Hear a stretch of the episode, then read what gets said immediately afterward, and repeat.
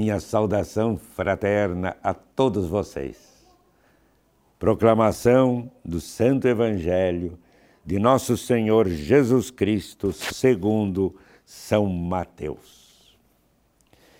Será também como um homem que, tendo de viajar, reuniu seus servos e lhes confiou seus bens.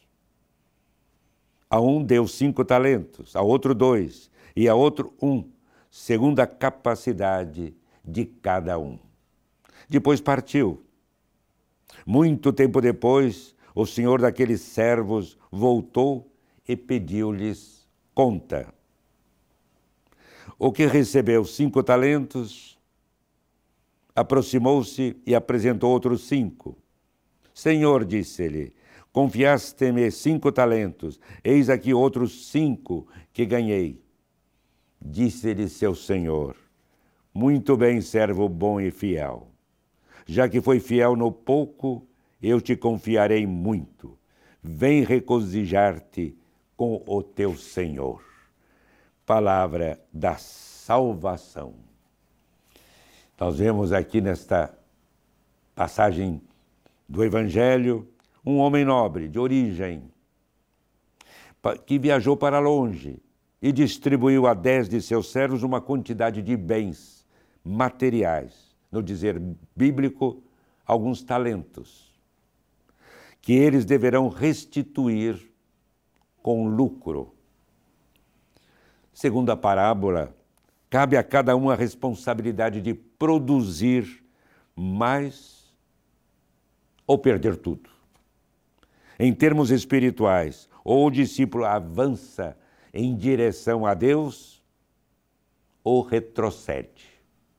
Pois a vida espiritual é compreendida como um combate incessante, denominado luta invisível em que o fato de não produzir torna-se um retorno, uma regressão.